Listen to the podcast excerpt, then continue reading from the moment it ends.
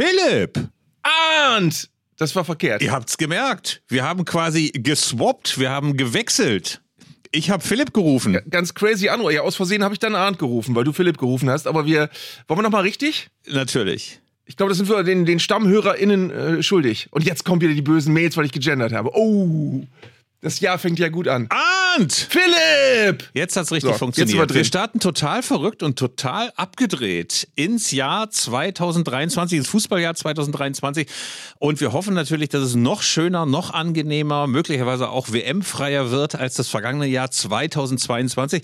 Und das Jahr ist noch nicht so wahnsinnig alt und es gibt schon jede Menge Breaking News und boulevardeske Nachrichten. Unter anderem, dass es großen Zoff in Köln gibt, weil Anthony Modest sauer ist, weil sein Nachfolger und neu verpflichtete Stürmer Davy Selke die 27 bekommt. Das kann ja wohl nicht sein. Ich als FC-Legende, hat sich Modesta gesagt, das kann doch nicht sein, dass dieses Trikot schon wieder vergeben wird. Wenn schon die 10 von Podolski nicht mehr verliehen wird, dann doch meine bitteschön auch. Äh, Und natürlich ist dieses Thema Rückennummer unerschöpflich. Die ganze Bundesliga ist voll von Rückennummern, äh, die skurril anmuten oder die nicht mehr vergeben werden. Und da habe ich mich natürlich gleich gefragt, bei deinem Heimatverein Werder Bremen, lieber Arndt, äh, gab es Ja. da jetzt auch irgendwie die eine Nummer, die nicht mehr vergeben wird, von Windenrufer zum Beispiel oder so? Ja, die Nummer 12 gehört äh, seit geraumer Zeit den Fans. Das machen ja aber viele Vereine. Die wird also an keinen Spieler mehr vergeben. Ähm, und ansonsten, äh, ich glaube gerade nicht, aber es gab auf jeden Fall äh, immer viel Turbulenzen um die Rücknummern von Claudio Pizarro, der erstaunlicherweise als klassischer Torjäger und Stürmer nie die 9 gehabt hat, sondern bei Werder mit der 10 anfing. Äh, dann bei den Bayern die 14 gekriegt hat, dann bei Werder die 24, dann war irgendwann bei Werder die 14 äh, wieder frei, dann wieder nicht mehr. Dann hat er sogar in seiner vorletzten Saison mit der 4 auf dem Rücken gespielt als Stürmer. Also das war so die bewegteste Rückennummer-Historie äh, bei einem Werder-Spieler. In Bielefeld gab es eigentlich nur die obskure Nummer 44, die Tete Angelo 4 trug. Der Stürmer, äh, der aber auch nur sehr, sehr kurz bei uns war. Ich habe mir das Trikot damals gekauft, jetzt vergammelt ist bei mir im Schrank, weil er dann doch nicht die große Bielefelder Legende wurde. Hatte nicht Vicente Lizarazu die 69? Als, äh, als, als, als, als Sexwitz sozusagen. Er hatte mal die Zwinker, 69 Zwinker. mit äh, erotischer Konnotation und schön war auch Zamorano, der, glaube ich, seine 9 an Ronaldo abgeben musste und dann einfach eine 18 draufgeschrieben hat mit einem kleinen Plus dazwischen. 1 plus 8 gleich 9. Ivan Zamorano, auch sehr schön. Auch gut. Wollen wir mal den Vorspann hören jetzt einfach? Bitteschön. Also es ist alles vorbereitet. Jetzt geht's los. Zeigle und Köster, der Fußball-Podcast von Elf Freunde. Was sind das für Leute? Was sind das für Leute? Das sind ja junge, hoffnungslose Leute.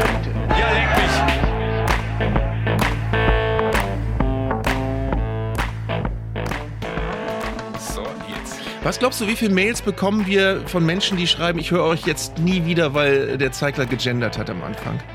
Das, das habe ich einmal in meiner Sendung gemacht äh, an, an irgendeiner Stelle.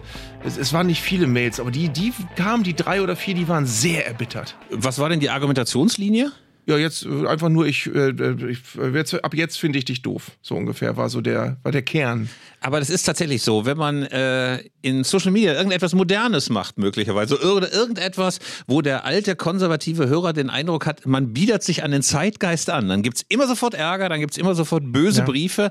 Ähm, das ist leider Gottes so. Ihr seid doch äh, elf Freunde, ihr seid doch bestimmt auch woke, oder? Wir sind böse woke. Wir- sind, wir sind sehr, sehr vogue.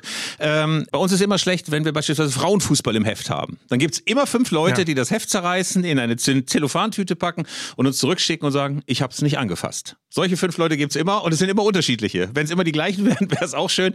Aber es gibt einfach Leute, die finden, das gehört dann nicht zum Fußball und da darf man nicht zu modern sein. Also es gibt auch unter elf Freunde-Lesern eine wahnsinnig wertkonservative Klientel.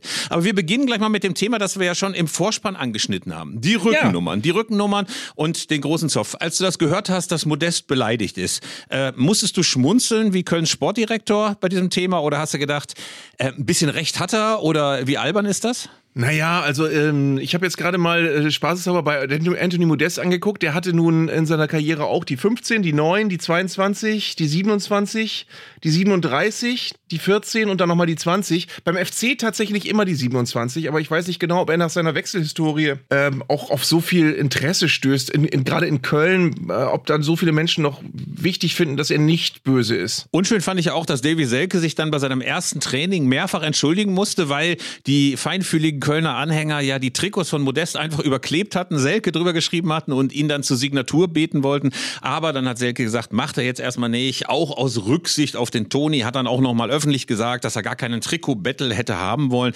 Aber man muss auch sagen, es ist eine eher größere Petitesse. Also wenn man beispielsweise die sieben oder die zehn beim ersten FC Köln nicht mehr vergeben würde, weil sie Pierre Litbarski getragen hatte, könnte man das ja verstehen. Aber so große Vereinsanhänglichkeit hat Modest, wenn man selbst dessen Transferhistorie sich mal anschaut, gegenüber dem ersten FC Köln auch nicht gezeigt. Mhm. Ähm, überhaupt ist es krude, welche Trikotnummern alles nicht mehr vergeben werden. Also klar sind diese ganzen Zehnernummern, die an Legenden ähm, erinnern und nicht mehr vergeben werden. Maradona beim SSC Neapel oder ich glaube Ferenc Puskas zum Beispiel bei Hornbet Budapest wird nicht mehr vergeben oder Baggio bei Brescia Calcio ähm, ebenfalls nicht mehr. Aber dass zum Beispiel Holger Stanislawski zu Ehren beim FC St. Pauli die Rückennummer 21 zwischen 2004 und 2019 nicht mehr vergeben wurde, so eine Art 15-jährige Gnadenfrist, fand ich dann doch ganz lustig. Also ich meine, ehrenhafter Spieler, aber die 21, ähm, bisschen merkwürdig, finde ich. Na, mit der, mit der 21 hast du natürlich auch kein großes Risiko, ebenso wie bei den Bayern, glaube ich, die 31 nicht mehr vergeben wird aus Ehren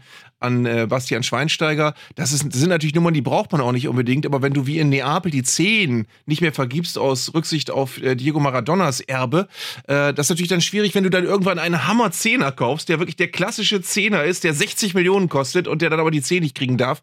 Also man muss sehr genau überlegen, welche Nummern man nicht vergibt. Ich glaube, beim AC Mailand sind es unter den ersten elf zwei oder drei Rückennummern, die nicht mehr vergeben werden, wegen Maldini, wegen Baresi. Ähm, das ist schwierig. Dann, dann hast du irgendwann echt ein Problem.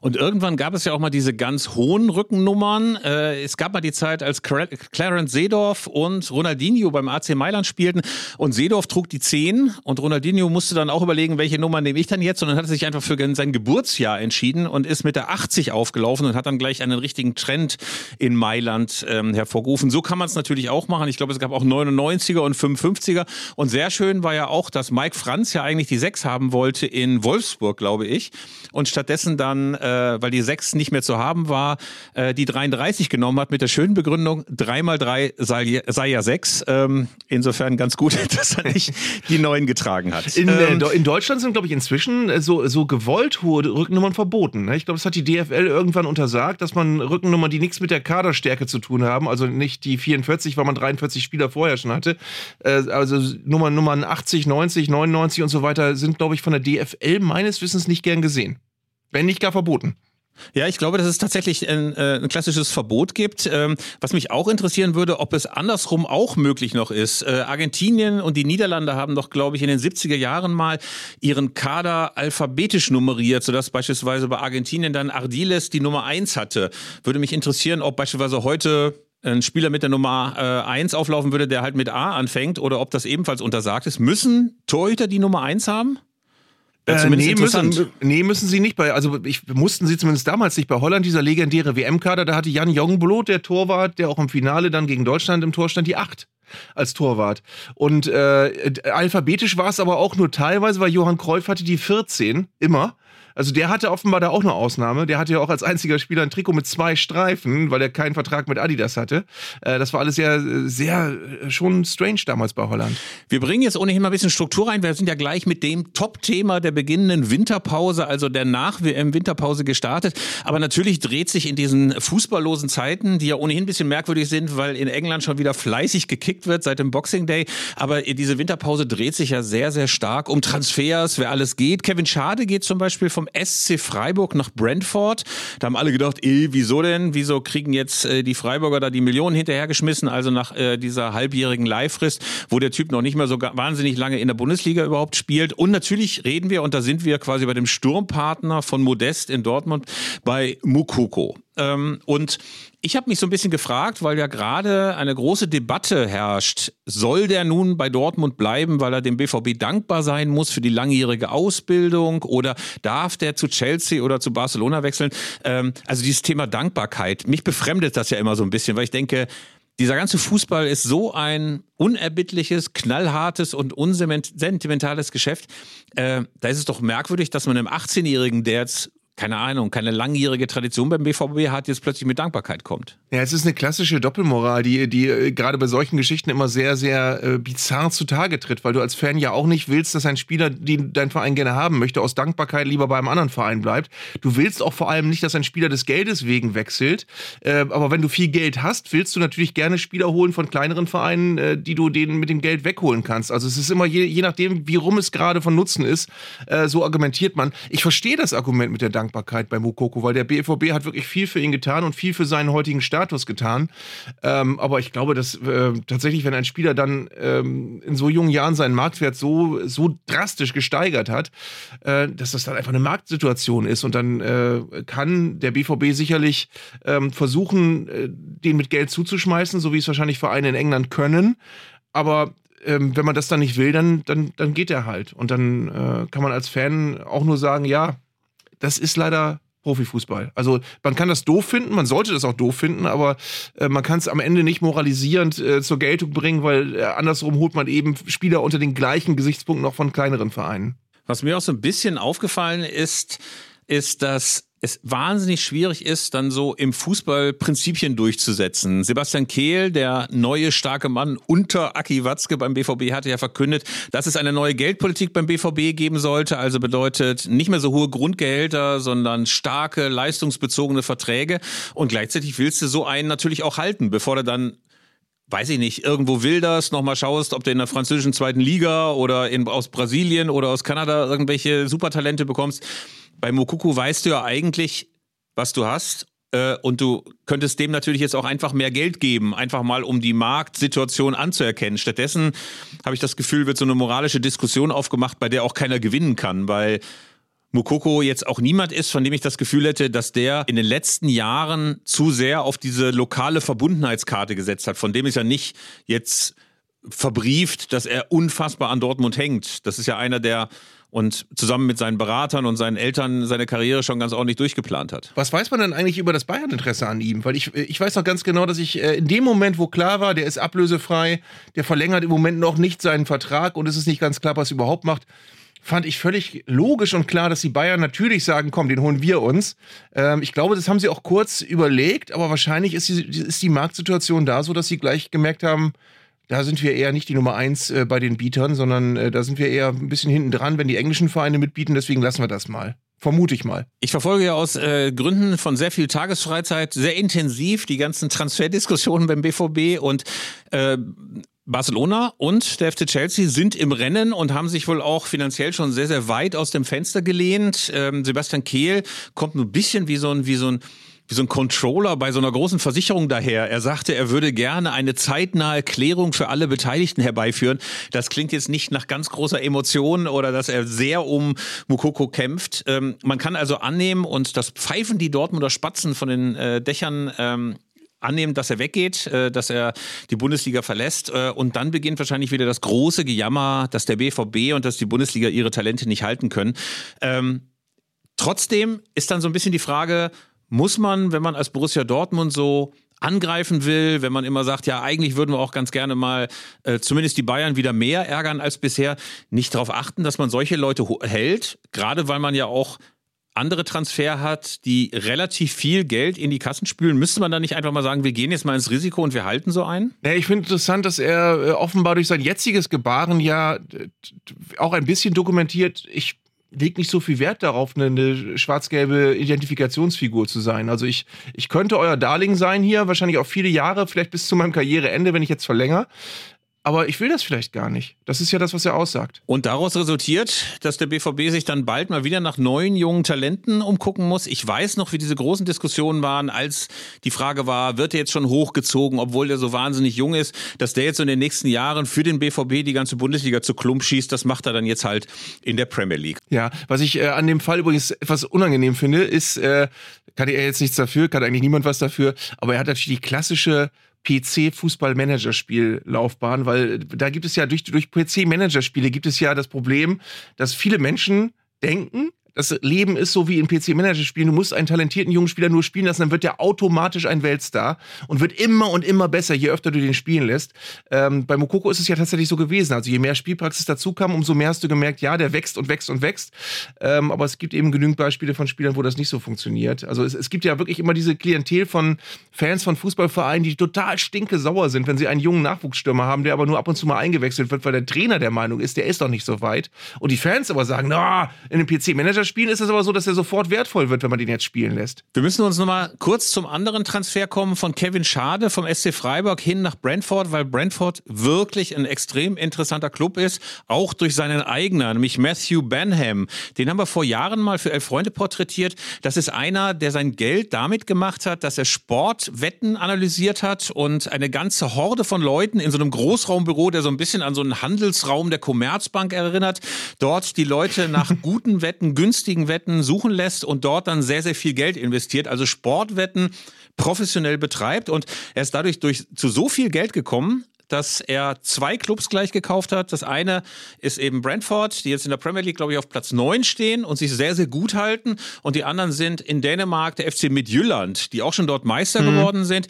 Und bei beiden wird immer gerühmt, dass sie so ein bisschen das sind, was im äh, wunderschönen Film und Buch Moneyball präsentiert worden ist. Also nicht auf große Namen gucken, sondern wirklich drauf schauen, äh, wie sind die Statistiken dieses Menschen äh, gerade in der Tiefe, jetzt nicht nur so oberflächlich, wie oft ballert er aufs Tor, sondern wie äh, verhält er sich in der Mannschaftsstruktur mit besonderen Kriterien. Und da ist mit Jylland Meister geworden äh, auf sehr, sehr überzeugende Weise und Brentford schlägt sich in der Premier League eben auch sehr, sehr gut. Jetzt wechselt Kevin Schade hin, hat noch gar nicht so wahnsinnig lange in der Bundesliga gespielt, aber aber ist jetzt erstmal ausgeliehen und bekommt dann, wenn Brentford drin bleibt, und das sieht ja ein bisschen so aus, neunter Platz, dann kriegt er einen Fünfjahresvertrag. Und das zeigt ja irgendwie, zumindest, dass dieses Freiburger Modell, wir entwickeln Leute, wir lassen sie in der ersten Liga auch spielen und dann werden sie teuer verkauft, dass das einfach immer noch und im x-ten Jahr unglaublich gut funktioniert. Und eigentlich müssten sich doch beim SC Freiburg ständig auf, auf, die Schulter klopfen und sagen, ey, was sind wir für geile Typen, dass das Ding immer und immer und immer wieder funktioniert, dass wir solche Leute hervorbringen. Ja, also der, der SC Freiburg hat ihn, glaube ich, wenn ich das richtig sehe, ähm, für 100.000 Euro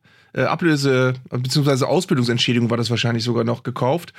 Ähm, und jetzt soll er ja den Vernehmen nach 25 Millionen einbringen, wenn alles funktioniert. Ich habe mal nachgeguckt, er hat noch keine 25 Bundesligaspiele über 90 Minuten gemacht.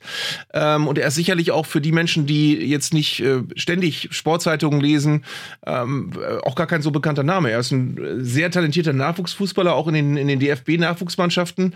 Aber er ist in der Bundesliga noch nicht so ganz der Big Shot gewesen. Und da ist, ist natürlich, also ich glaube, ich kann mich an keine keine Ablösesumme dieser Größenordnung äh, erinnern für einen Spieler, der bislang eigentlich so wenig ähm, aufgefallen ist in der Bundesliga. Aber daran sieht man, glaube ich, auch, wie groß inzwischen die Kluft ist zwischen der Bundesliga und der Premier League, was diese Gelder angeht.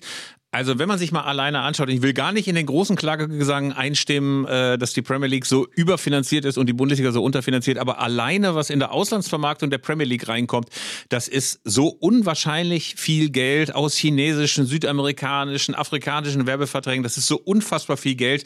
Da kann jeder deutsche Club wirklich nur vor Neid erblassen. In diesem Zusammenhang war es ganz interessant, dass Karl-Heinz Rummeniger ein großes Interview mit der Sportbild gegeben hat und dort bitterlich beklagt hat, dass hierzulande der Fußball zu schlecht gemacht wird. Er hat gesagt, schauen Sie auf die WM, schauen Sie auf die anderen Wettbewerbe.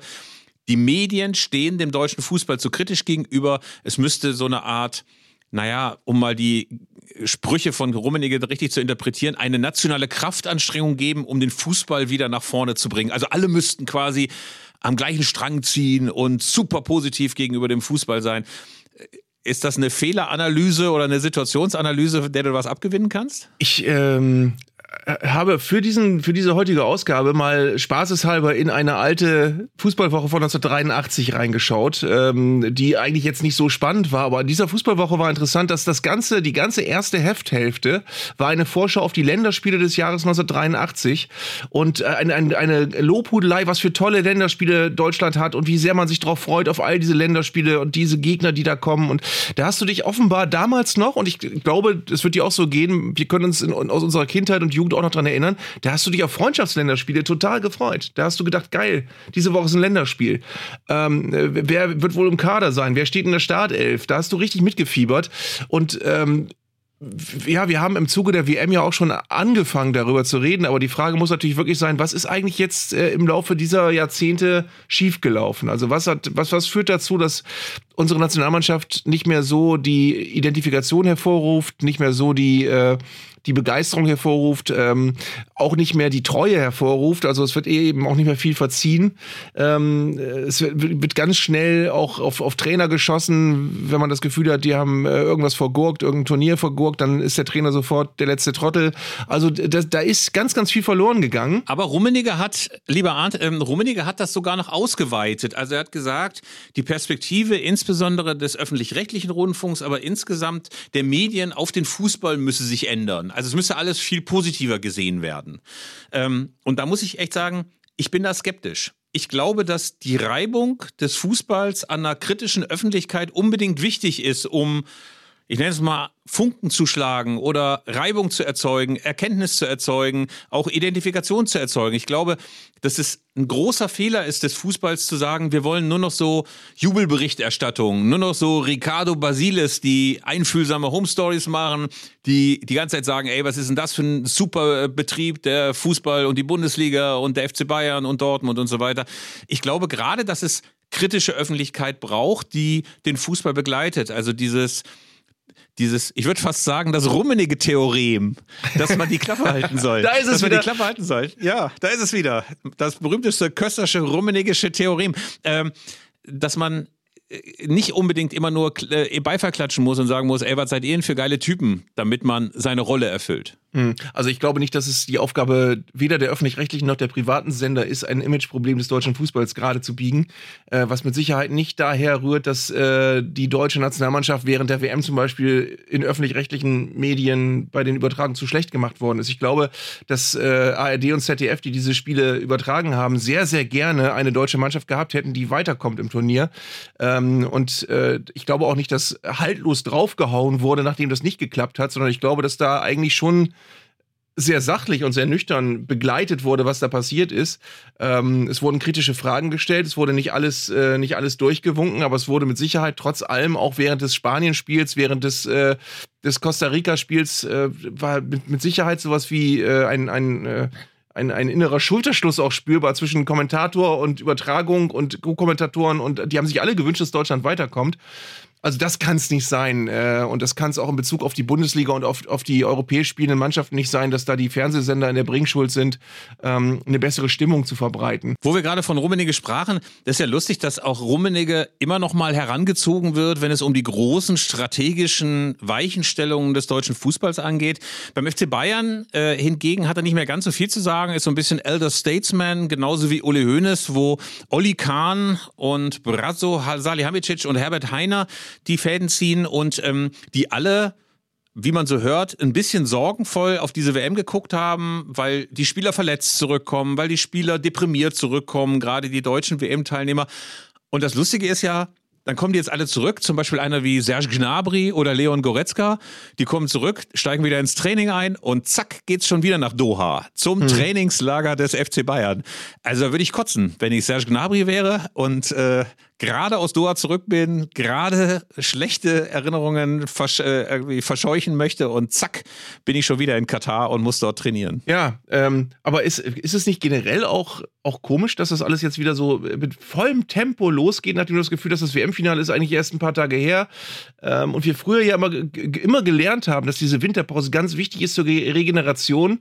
Ähm, die fahren jetzt auch nicht zur Regeneration nach Doha, sondern die geben da wieder richtig Gas und legen Grundlagen für die Saison. Also alles das, wo wir, wo wir Jahrzehnte dachten, das darf man gar nicht machen, das darf gar nicht gehen, das wird jetzt durch diese WM in Katar alles auf links gezogen und jetzt wird alles ganz anders gemacht und es geht plötzlich alles doch. Ich habe mit verschiedenen Assistenztrainern mal gesprochen, so was diese Dosierung angeht. Es war für viele, viele Clubs ein großes Problem, irgendwie so die Spannung hochzuhalten. Es sind ja diverse Leute in Urlaub gefahren. Direkt als die WM losgegangen ist, haben das viele genutzt, um dann einfach mal abzuschalten und auszuspannen. Und dann sollte es irgendwie wieder losgehen. Aber das ist ist natürlich eine viel zu lange Pause, um so richtig Anspannung äh, hochzuhalten.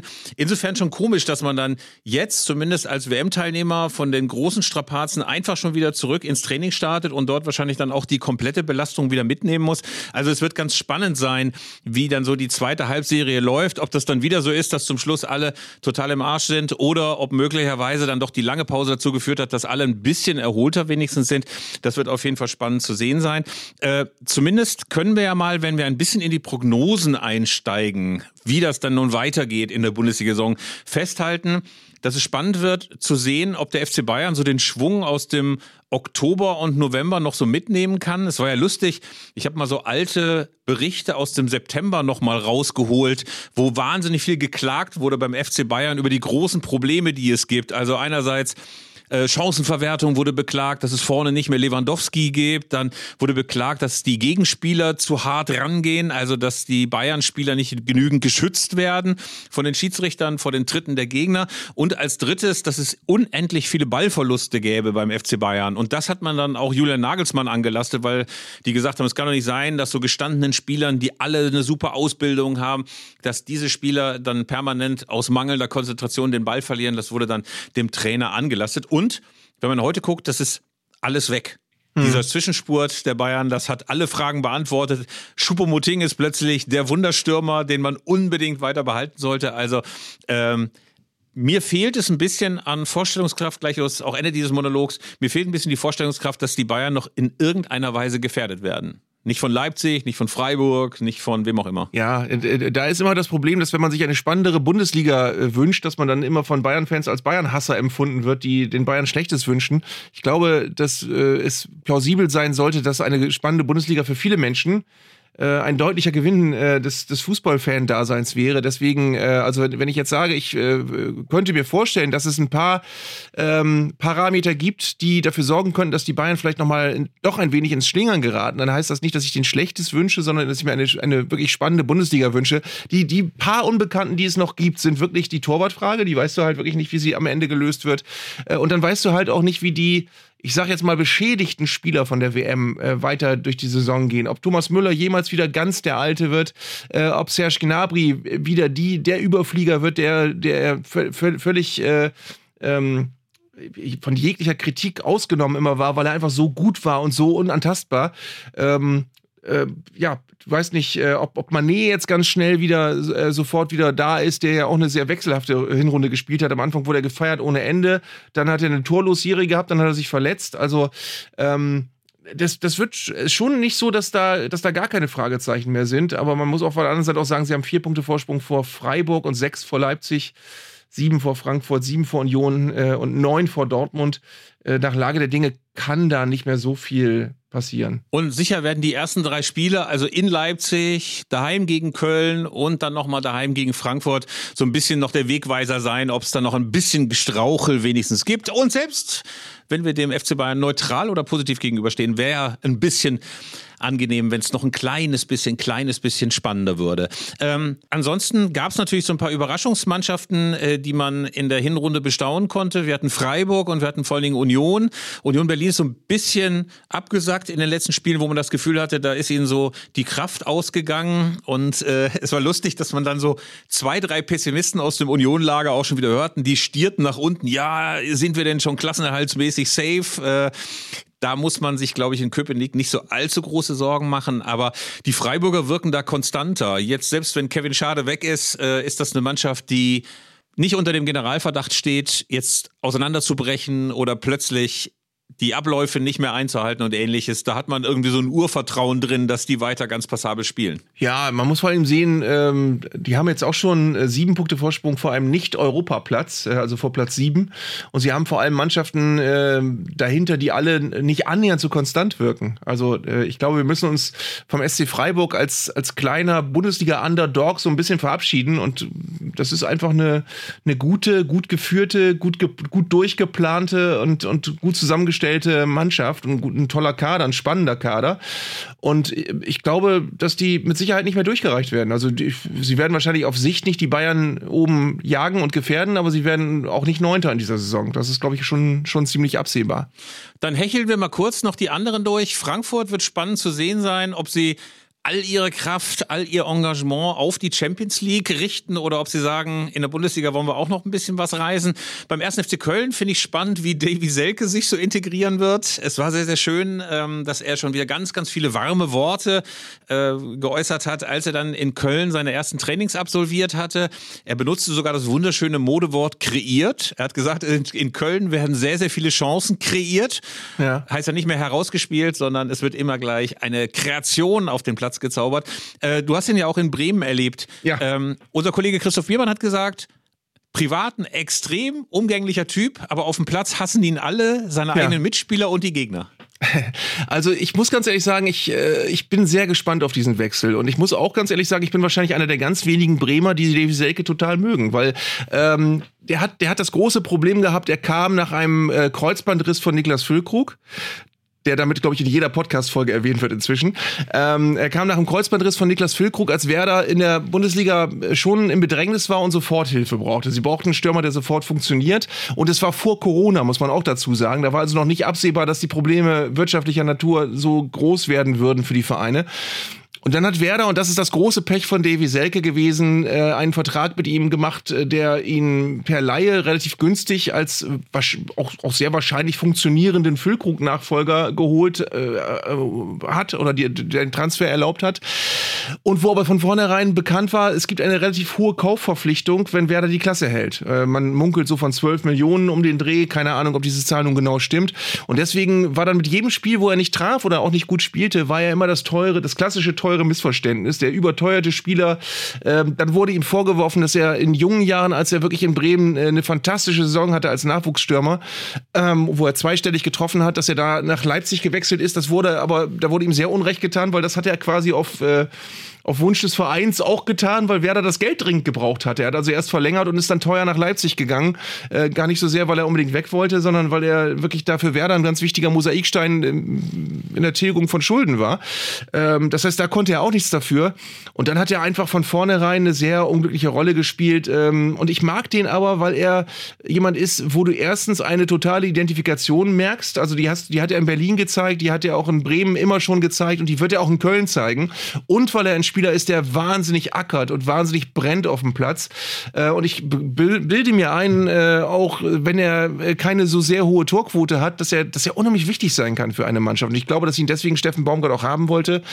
Ähm, und ich glaube wirklich, dass das ein ein sehr wichtiger Mosaikstein sein kann für den FC, um äh, vorne wirklich äh, interessant besetzt zu sein. Dann müssen wir natürlich über RB Leipzig sprechen, wo Max Eberl neuer Geschäftsführer Sport ist. Und da gab es eine erregte Diskussion darüber, ob denn Max Eberl auch nach Gladbach gucken darf, um Spieler zu verpflichten. Ähm, diese Versprechen gab es ja zwischendurch schon mal, wenn es große spektakuläre Wechsel gab, auch bei anderen Clubs. Julian Nagelsmann, als er von Leipzig nach München wechselte, sprach er davon, ja keinen Kleinbus zu mieten, um jetzt noch ein paar Spieler mitzunehmen. Äh, dieses Versprechen dauerte dann nicht so wahnsinnig lang, dann wurde es auf die Probe gestellt und Upamecano wechselte von Leipzig nach München und so richtig erinnern wollte sich dann Julian Nagelsmann an dieses Versprechen auch nicht mehr. Jetzt hat Max Eber gesagt, ich habe früher in Gladbach äh, den Sportdirektor gegeben und da habe ich mein Bestes gegeben und jetzt bin ich in Leipzig und dann gucke ich natürlich auch nach Gladbach.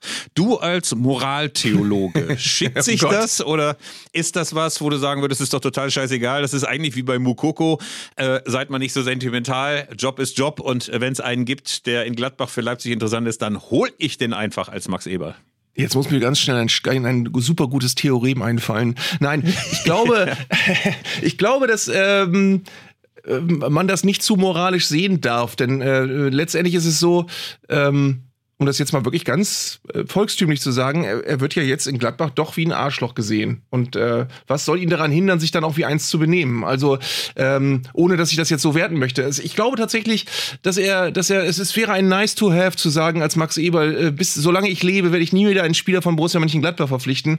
Aber auch hier, so ist das Geschäft nicht. Es wäre schön, wenn es so wäre. Es wäre schön, wenn er so vorgehen würde, aber ich glaube, man kann nicht mit dem Finger auf ihn zeigen, weil er, er wird jetzt nicht Spieler gegen ihren Willen nach, nach Leipzig holen, sondern nur Spieler, äh, die Gladbach auch wieder unter anderen Umständen geholt hat. Also es, ist, es wäre schön, wenn die Bundesliga so wäre, aber sie ist wahrscheinlich einfach nicht so. Du bist ja im Gegensatz zu mir, der oft eine leicht unsympathisch zynische Note hat, immer sehr positiv und sehr optimistisch. Und du kannst jetzt mal, bevor wir mal äh, in Richtung Historie und in Richtung 70er und 80er Jahre blicken, in unserer gloriosen History-Rubrik mal kurz ein paar Clubs Hoffnungen machen. Beispielsweise frage ich dich jetzt einfach mal, du darfst auch frei assoziieren und es können auch Gründe sein, die uns nicht sofort einleuchten. Warum steigt der FC Schalke zum Beispiel einfach nicht ab? Schweigen. Die Leitung ist nicht gestört, ich überlege.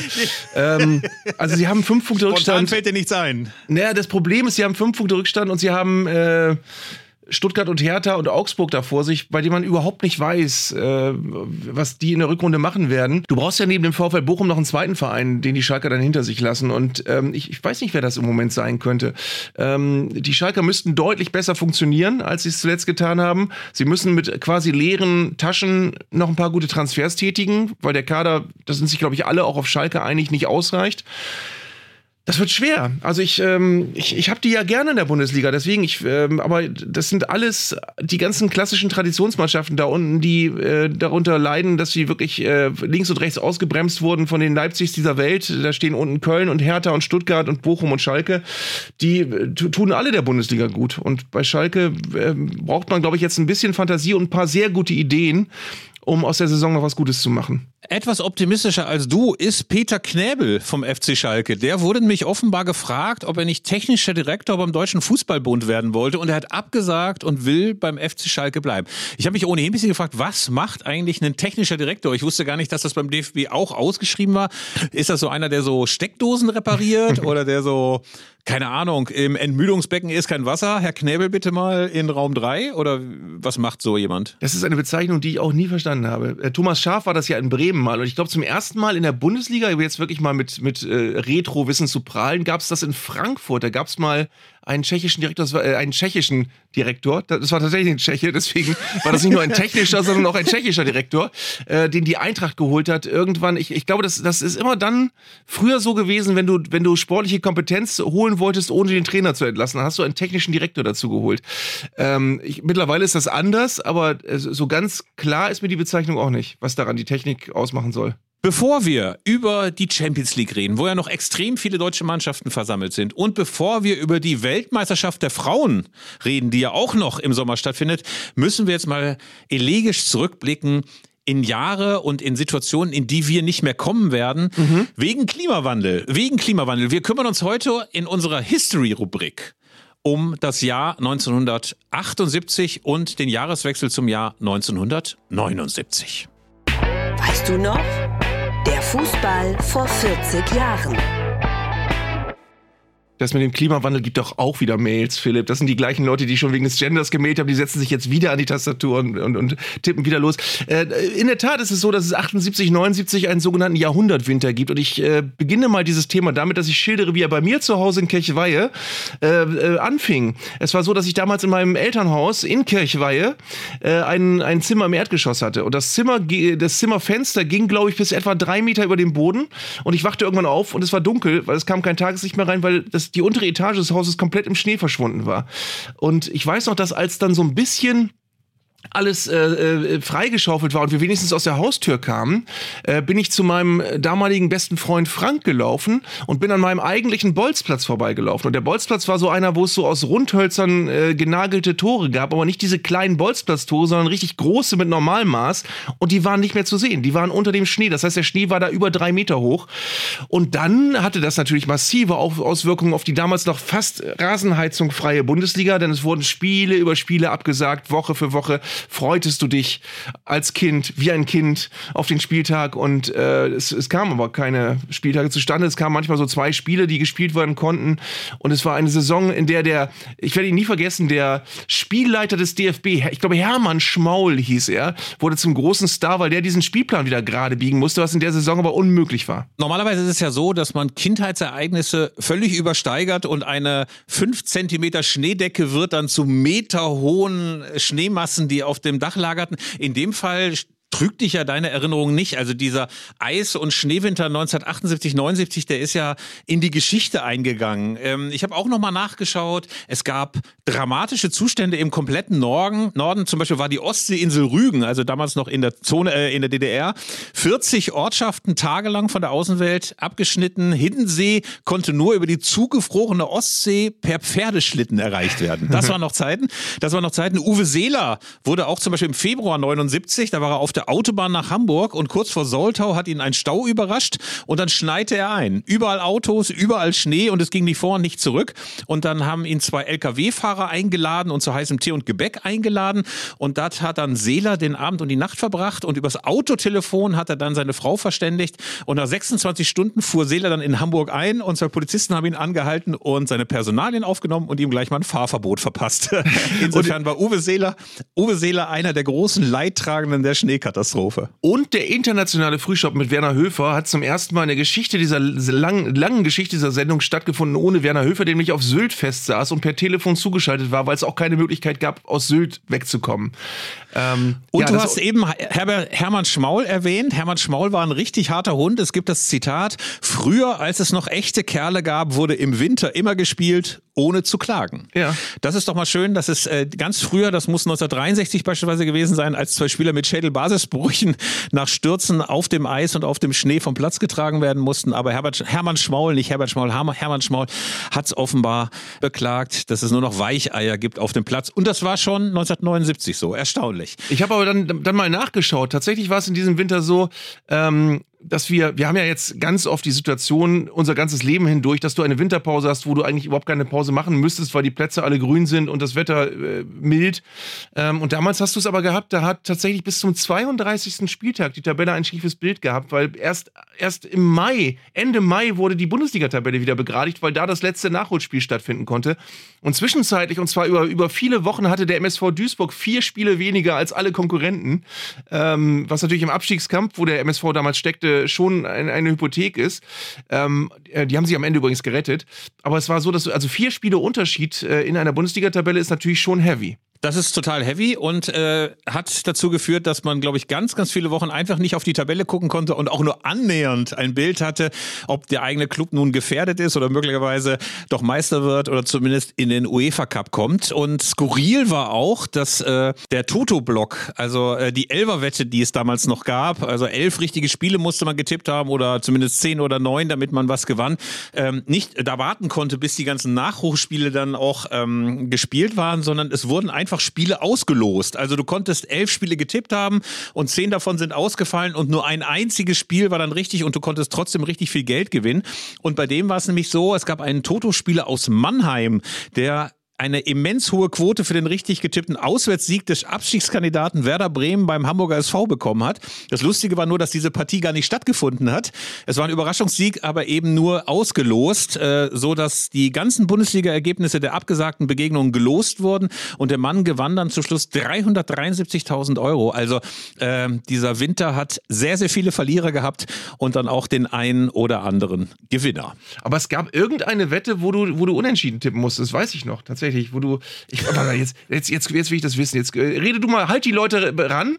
Ähm, ich versuche das mal rauszufinden ja. jetzt. Äh, Reden wir über die Elverwette. Viele wissen das ja nicht mehr, aber äh, das war nicht so, dass man nur eine einzige Partie, zum Beispiel FC Bayern gegen VfL Bochum, tippen musste und dann einfach eine Eins gesetzt hat und dann für einen Euro Einsatz einen Euro zwei herausbekam oder sogar nur 99 Cent, sondern früher musste man, glaube ich, neun, zehn oder elf richtige haben, um überhaupt was zu gewinnen. Und was fies war, war, dass das Gewinnen, das zu gewinnende Geld viel geringer war als der Lottogewinn. Ich habe mich damals immer doch ein bisschen zurückgesetzt gefühlt, dass äh, Fußball nicht so viel Kohle gebracht hat wie ganz normaler Lottogewinn.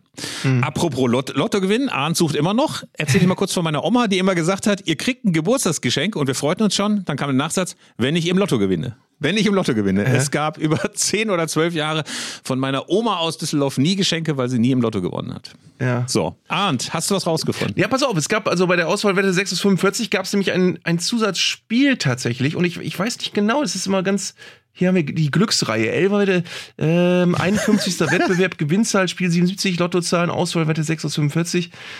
Es ist ein völliges Rätsel. Also Arndt, auch gerne bitte eine Mail. Vor. gerne bitte eine Mail, wenn, wenn jemand äh, erklären konnte, welche Wette das war, wo man auf Unentschieden tippen musste, auf die höchsten Unentschieden. Ich, ich, ich bin, bin mir fast sicher, sowas gab es. Also, bitte schreibt uns doch mal, was es mit der Auswahlwette 6 aus 45 auf sich hat. Vielleicht erklärt ihr uns auch noch mal, was eigentlich äh, dazu geführt hat, dass man so wenig Geld bei der Gelberwette gewinnen konnte. Schreibt einfach an podcast.elfreunde.de. Wir lesen das alles und löschen es dann empört und geben es als unsere eigene Idee aus. Nein, Quatsch. Wir lesen es natürlich vor und würdigen euren Einsatz. Uns interessiert's. Uns interessiert's. Und wir kommen zu den wunderbaren Großereignissen des Jahres 2023. Wir beginnen jetzt zunächst mal doch nochmal mit der Champions League. Wir ja. erinnern uns, im letzten Jahr war es so, dass im Viertelfinale dann Schluss für die letzte deutsche Mannschaft war. Einfach weil äh, der FC Bayern Villarreal so ein ganz klein bisschen unterschätzt hat. Man hat gedacht, das Kanonenfutter. Ähm, und das gab dann ein 0 zu 1 Auswärtsniederlage und ein 1 zu 1 daheim und Tränen satt beim FC Bayern und Empörung, wie man denn gegen Villarreal ausscheiden konnte. Und Nagelsmann das allererste Mal so richtig in der Kritik. Jetzt haben wir eine ganze Menge Partien, alle mit deutscher Beteiligung. Und es müsste doch mit dem Teufel zu gehen, wenn am Ende nach diesem Achtelfinale alle raus wären. Ähm, wenn du so hörst, Eintracht Frankfurt gegen Neapel, Dortmund gegen Chelsea, PSG gegen Bayern, was reizt dich da am meisten? Liverpool gegen Real Madrid. Nein, das war jetzt, das war jetzt ein Elfmeter. Nein, also das ist auch, auch ein tolles Spiel. Ähm, nein, es sind wirklich tolle Mannschaften äh, am Start und es ist insgesamt sehr, sehr reizvoll, weil das sind alles Mannschaften, wo du das Gefühl hast, die Duelle sind alle auf Augenhöhe. Äh, Bayern gegen Saint-Germain ist immer sehr spannend, äh, ob die Bayern äh, es auf Sicht schaffen, Saint-Germain sich vom Leib zu halten, die ja tatsächlich eigentlich von dem, von dem finanziellen Volumen her die Bayern längst hinter sich gelassen haben müssten, haben sie aber nicht. Ähm, Dortmund gegen Chelsea ist natürlich ein super Spiel. Dortmund gegen britische Mannschaften hat auch so eine gewisse Tradition in Europapokalen. Das waren immer tolle Spiele. Frankfurt gegen Neapel ist ein, ein fantastisches Spiel. Ähm, das ist ähm, schon spannend. Auch Manchester City bei Leipzig. Also das sind alles Spiele, äh, wo man sagen kann, ähm, vergiss die Gruppenphase, jetzt wird es eigentlich richtig interessant in der, in der, Champions League. Na, es ist ja auch in den letzten Jahren immer mal wieder von der großen Krise des deutschen Fußballs geredet worden. Jetzt haben wir immerhin vier deutsche Mannschaften im Achtelfinale. Ist das jetzt ein Beleg dafür, dass der deutsche Fußball doch konkurrenzfähig ist? Oder ist das jetzt quasi Glück? Oder ist das quasi ein Riss im zeitlichen Kontinuum und nächstes Jahr haben wir wieder nur noch den FC Bayern? Oder wie schätzt du das ein? Das ist ganz schwierig zu sagen. Ich glaube, das kann man auch nicht immer hochrechnen auf, auf oder äh, zu einer allgemeingültigen Formel hochrechnen. Ich denke mal, dass wirklich, äh, gut, die Bayern sind eh äh, ein Dauerstarter. Frankfurt macht einfach äh, sehr viel richtig. Bei Leipzig weißt du es ja nicht so richtig, wo die überhaupt genau stehen. Die können zwar theoretisch äh, auch noch in die, ins Meisterrennen eingreifen, aber es ist auch noch nicht lange her, dass sie in der Europa League äh, rausgeflogen sind, gefühlt. Auch erst ein paar Monate her. Also, äh, und bei Borussia Dortmund weißt du auch nie. Die sind an, an äh, internationalen Abenden immer auch zu ganz großem fähig, aber du kannst auch nicht genau sagen, ob die nicht 0-3 gegen Chelsea verlieren. Das weiß man nicht. Ähm, äh, ich, ich glaube, es ist, es ist für den deutschen Fußball schon schön, um ähm, äh, auch Karl-Heinz Rummenigge gefallen zu tun, dass die deutschen Vereine jetzt so eine tolle Rolle spielen im Europapokal, in der Champions League. Andererseits ist es ein bisschen schade, dass vor der großen Reform, die uns ja ins Haus steht in äh, nicht ganz zwei Jahren, dass jetzt ich eigentlich zum ersten Mal seit längerer Zeit das Gefühl habe, eine Spielrunde interessiert mich richtig. Nachdem die Champions League jetzt jahrelang immer so bei mir an dritter, vierter Stelle rangiert hat, was die Aufmerksamkeit anging. Ähm, jetzt habe ich ein paar Spiele, auf die ich mich wirklich freue, aber das wird ja wahrscheinlich äh, dann, wenn wir uns jetzt alle viel zu viel drauf freuen und Spaß haben, kannst du ja sicher sein, dass UEFA ganz schnell was dran ändern wird. Ich will einfach mal ein Gefühl zu Protokoll geben, das nämlich heißt, ich glaube, dass der FC Bayern in diesem Jahr eine ganze Menge reißen kann weil es so einen speziellen Bayern-Saisonverlauf gibt. Also man beginnt ganz dynamisch und alle sagen, der FC Bayern, ah, äh, der eilt ohnehin mit sieben Meilenstiefeln davon und niemand kann ihm annähernd das Wasser reichen. Dann gibt es diese kurze Bayern-Krise vorm Oktoberfest. Irgendwas funktioniert nicht, die Stürmer treffen nicht, Müller guckt lustlos, zwei verletzen sich, Nagelsmann Das ist doch gelaunt. das, wo sich dann immer alle in Augenthalers Partykeller treffen. Exakt, wo dann ja. eine Art Mannschaftsgeist entsteht und äh, der FC Bayern sich auf große Ziele einspürt. Und man hatte ohne jetzt auch die Ergebnisse überbewerten zu wollen, sondern eher so, was so die Körpersprache der Leute anging, was die Konzentration anging, was die Freude dieser Spieler untereinander anging, hatte man das Gefühl, dass der FC Bayern sich so gefunden hat. Und gerade, dass so einer der zwar technisch talentiert ist, der ein Mannschaftsspieler ist, der Erfahrung hat wie Choupo-Moting, dass ein solcher dann plötzlich so auftrumpft, so viele Buden macht äh, und man ja immer noch mal jemanden hat wie Sadio Mané, der, wenn er wieder fit ist, auch noch mal einen Unterschied machen kann. Da hat man das Gefühl, dann ist so ein bisschen was in dieser Mannschaft entstanden, die diese Truppe sehr, sehr weit tragen kann. Also ich habe ohnehin immer große Skepsis, was PSG angeht, bei aller Brillanz, bei allen großen Namen, äh, bei aller spielerischen Qualität, äh, glaube ich einfach, dass die international bei denen irgendwie der Wurm drin ist, dass immer irgendjemand sich dann doch selber mal ein Bein stellt. Also von daher glaube ich, dass der FC Bayern in diesem Jahr jetzt kein Hansi Flicksches Sextupel und wahrscheinlich auch keinen Jupp Heinkes-artigen Ritt über das Triple hinlegen kann. Aber ich glaube, dass er jemand ist, der ähm, Nagelsmann, der diese Truppe zumindest bis ins Finale der Champions League führen kann. Ist so mein Gefühl. Kann natürlich sein, dass mhm. das Quatsch ist und dass im Achtelfinale ausgeht. Aber so pessimistisch, wie viele jetzt so gerade im Oktober auf den FC Bayern geguckt haben, sehe ich gerade nicht mehr. Ich habe das Gefühl, das ist äh, eine Mannschaft, die vielleicht in Man City oder anderen so ein bisschen ihren Meister findet, aber die zumindest gegen PSG und auch im Viertelfinale echt gut bestehen kann. Ja, du hast vor allem das Gefühl, äh, das sind ja zwei Systeme, die da aufeinandertreffen, Saint-Germain und Bayern. Das eine ist wirklich eine zusammen, wirklich eine zusammengeraffte Mannschaft mit, mit ganz viel Geld, zusammengeraffte Mannschaft, wahrscheinlich auch durchaus von Leuten, die was vom Fußball verstehen, aber die natürlich einen anderen Ansatz haben als alle deutschen Mannschaften. Und bei Bayern hast du das Gefühl, es ist schon auch eine mit viel Geld äh, zusammengestellte Mannschaft, aber äh, schon mit sehr viel mehr, äh, habe ich zumindest über Jahre das Gefühl, immer schon mit sehr viel mehr Bedacht als bei Saint-Germain, wo dann eben weniger die Zirkuspferdchen eine Rolle spielen, sondern wirklich mehr, welche Spieler brauchen wir. Und dann wird eben auch mal, wie du schon gesagt hast, ein Choupo-Moteng plötzlich ein wichtiger Spieler. Ähm, äh, bei, bei, bei Saint-Germain hast du das Gefühl, da spielt keiner, der nicht mindestens 40 Millionen gekostet hat. Die anderen, die anderen dürfen dann maximal auf die Bank. Das ist, äh, ja, das wird interessant. Spannend wird auf jeden Fall sein, wie Lionel Messi so nach gewonnenem Weltmeisterpokal, äh, nach diesem ganzen Hype in Argentinien so zurückkommt. Es gab jetzt Szenen, wie er auf dem Trainingsgelände von BG empfangen wurde. Da bildeten die anderen Spieler ein Spalier und alle guckten natürlich genau, ob Mbappé auch schon da ist und auch mitklatscht, aber man konnte ihn nicht so richtig erblicken, aber er bekam sehr, sehr viel Applaus.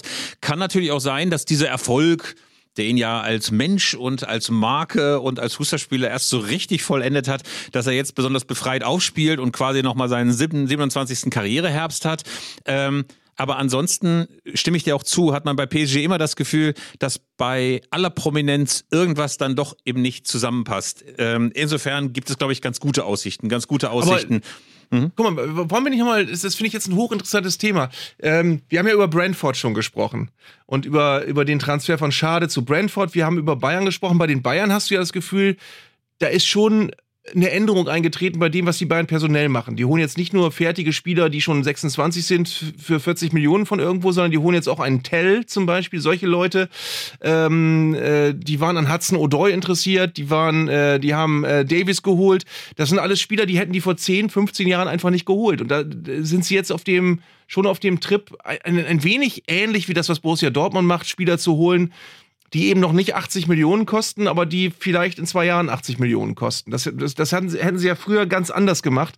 Ähm, wir sehen bei Brentford das interessante Modell, dass die sagen, wir haben diese ganz großen Summen nicht, um mit Manchester City äh, mitzuhalten, aber wir können uns auf einem Markt bewegen, wo wir Spieler für 25 Millionen holen können, was eben in der Bundesliga zum Beispiel sonst niemand zahlt. Deswegen können wir uns da gute Spieler rauspicken, von denen wir ganz sicher sind, dass sie eine Entwicklung machen werden. Ähm, andersrum hast du ganz große Änderungen, zum Beispiel bei Vereinen wie Hertha BSC, die jetzt Rese und, und Niederlechner geholt haben äh, und die ebenfalls ein Verein waren, der vor ein paar Jahren ausschließlich Spieler geholt hat, die einfach nur teuer sein mussten, gefühlt. Ähm, auch eine, auch eine totale, ein totaler Sinneswandel. Also es ist schon interessant, dass der, der gesamte Markt, der gesamte Transfermarkt offenbar dabei ist, äh, sich komplett zu wandeln und anders zu funktionieren als noch vor fünf Jahren. Das ist sicher auch eine Folge von Corona, dass dieser Gigantismus, dass jeder immer noch mal 10, 20, 25 Millionen ausgeben musste für den Supertransfer des Sommers. Das ist so ein bisschen vorbei. Gleichzeitig ist es natürlich für so einen Club wie den FC Bayern schwierig, halb in Richtung Ausbildungsverein zu gehen, zu sagen, ey, weißt du was, wir holen uns die jungen Leute, die dann bei uns in Ruhe wachsen können.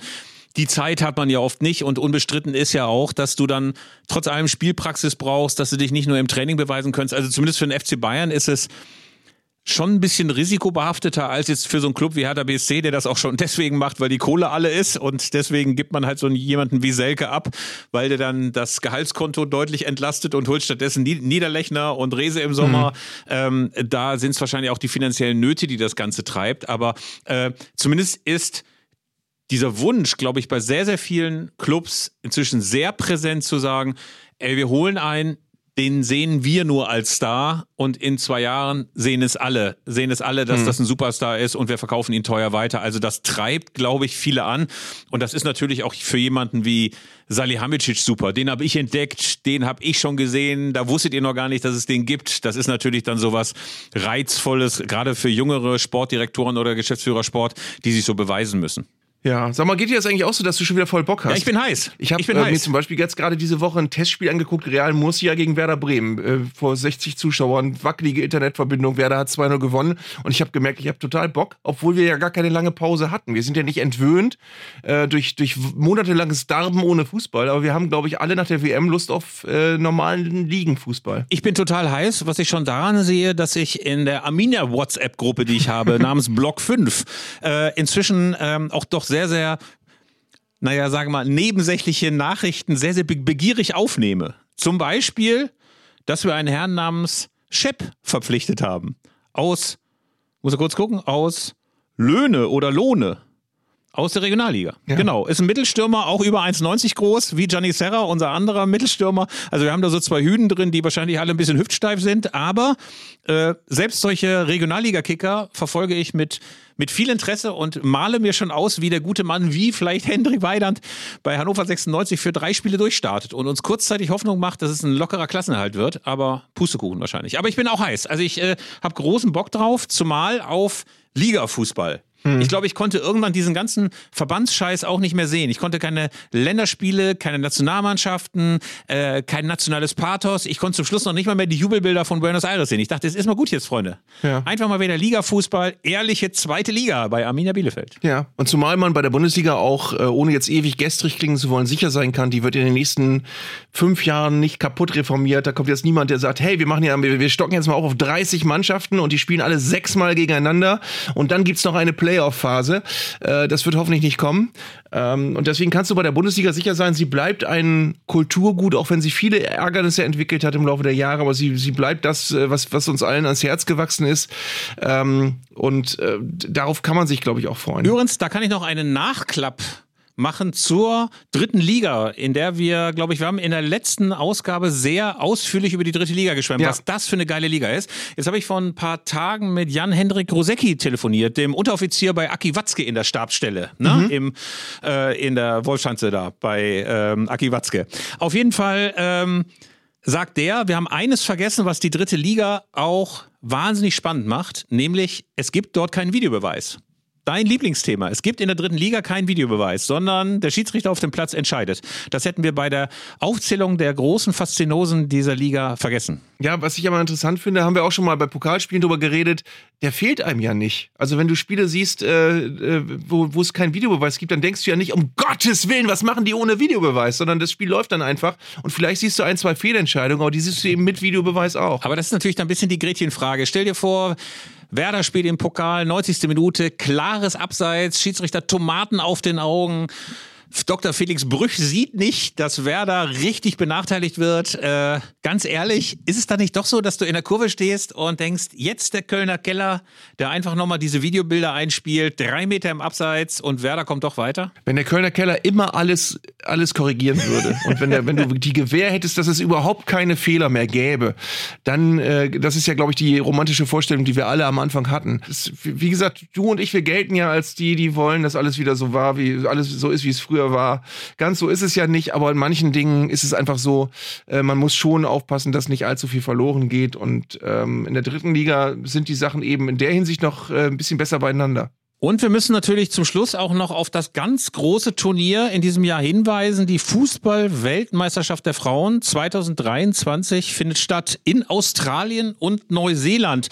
vom 20. Juli bis 20. August. Und es war ja eine viel zitierte Tatsache, dass das hierzulande am meisten geguckte Fußballspiel 2022 nicht das Finale war der Herren, sondern das EM-Finale der Frauen zwischen England und Deutschland, was so ein bisschen schon als Indiz galt, wie sich so die Gewichte verschoben haben, dass es inzwischen doch zumindest bei solchen großen Events eine große, eine große Audience gibt, eine große, ähm, ein großes Publikum, das sich für sowas interessiert, weil eben Deutschland spielt. Und äh, Deutschland ist auch äh, dabei. Es sind noch nie so viele Mannschaften dabei gewesen bei dieser ähm, Frauenweltmeisterschaft äh, und es sind nämlich 32 Mannschaften und es gibt doppelt so viel Preisgeld. Ist immer noch längst, längst, längst nicht so viel wie bei den Herren, aber zumindest ist es so ein kleiner Schritt in Richtung äh, Schließung dieser Geldlücke, was ich zumindest auf diesen offiziellen Sachen ganz, äh, auf diesen offiziellen Wegen ganz gut finde. Deutschland spielt in der Gruppe zwischen mit Marokko, Kolumbien und Südkorea und da würde ich mal wieder FC Bayern im Viertelfinale gegen Villarreal sagen,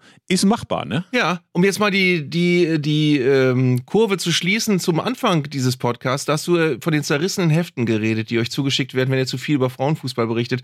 Was hast du für ein Gefühl, auf welchem, auf welchem Teilstück des Weges sind wir, was so das ganze Hatertum angeht? Hast du das Gefühl, wir haben schon viel, äh, ja, viel zum Guten gewendet? Also nicht wir jetzt beide, aber generell? Oder hast du das Gefühl, da sind immer noch so viele Holzköpfe unterwegs, das wird noch sehr, sehr lange dauern? Einerseits erzeugt es bei einer schwindenden oder kleineren Minderheit immer noch für so richtige Abwehrreaktionen, wo du so richtig merkst, das will ich nicht. Da wird fast wie so ein Kleinkind aufgestampft und dann wünscht man sich seinen alten, blutenden, kämpfenden, kratzenden Männerfußball zurück, seinen vermeintlichen. Also diese komische, krude Vorstellung davon, dass nur im Männerfußball so richtig harter, ehrlicher Sport geleistet wird.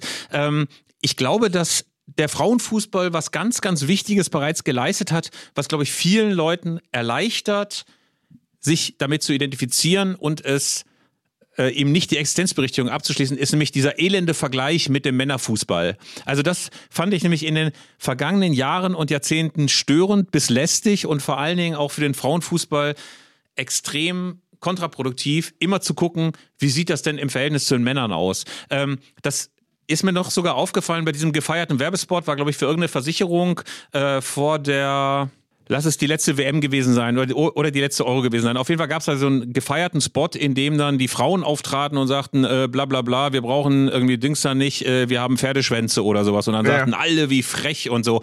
Und ich glaube, das war gut gemacht, aber es ging am Thema vorbei, weil ich glaube, dass in dieser elenden Vergleicherei damit, wie viel die Männer kriegen, wie viel Zuschauer die Männer haben, wie die Männer spielen, ob man mit den Männern Schritt halten könnte. Spoiler kann man wahrscheinlich nicht, weil man körperlich unterlegen ist. Ähm, ich glaube, dass das nicht dazu beigetragen hat, dass man Fußball, Frauenfußball als eigenständige Sportart wahrgenommen hat. Und ich hatte 21 zum ersten Mal das Gefühl, dass sich da eine Mannschaft inszeniert, die nicht ständig geschaut hat, wie machen das die Männer und wie machen wir das jetzt? Also der Bezugsrahmen Männerfußball war 21 und 22, also jetzt auch bei diesem EM-Turnier, endlich mal weg.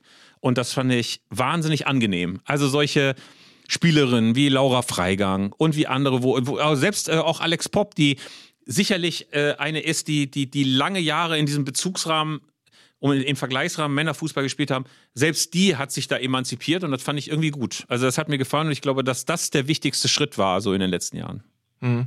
Ich finde immer interessant zu beobachten, was für eine Urangst bei manchen männlichen Fußballfans dahinter stecken muss, dass sie den Frauenfußball dermaßen ablehnen und, und, und äh, gehässig be be begleiten und lächerlich machen und äh, ähm, äh, jeden Artikel äh, gehässig kommentieren, weil ich immer denke, es ist doch jedermanns gutes Recht, äh, Frauenfußball einfach nicht zu gucken. Oder notfalls auch zu sagen, interessiert mich nicht. Finde ich ja gar keiner schlimm, wenn, ich, wenn, wenn, wenn du sagst, gucke ich halt nicht.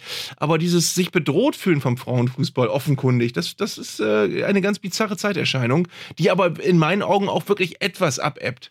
Das ebbt ab. Äh, ich glaube, dass die Leute, die heute zum Fußball gehen, gar nicht mehr die große Angst haben, dass ihnen diese Wildheit genommen wird oder keine Ahnung, oder dass ihnen das letzte männliche Refugium genommen wird. Also es sind noch so ein paar wenige, aber ich glaube, dass diese, diese Angst, dass da so eine, so eine eigene Welt des Männerfußballs zerstört wird, weil Frauenfußball jetzt auch da ist, die diese Angst haben nur noch wenige und immer weniger. So, dass ich eigentlich auch ganz guten Mutes bin, dass wir in, keine Ahnung, in fünf oder zehn Jahren eine nochmal viel entspanntere Haltung zum Fußball der Frauen hat, sodass du beim Männerfußball nicht immer denken musst, oh, das ist jetzt das Richtige und das, was die Frauen machen, das ist das Falsche. Ja, du bist ja auch so eine woke Pfeife.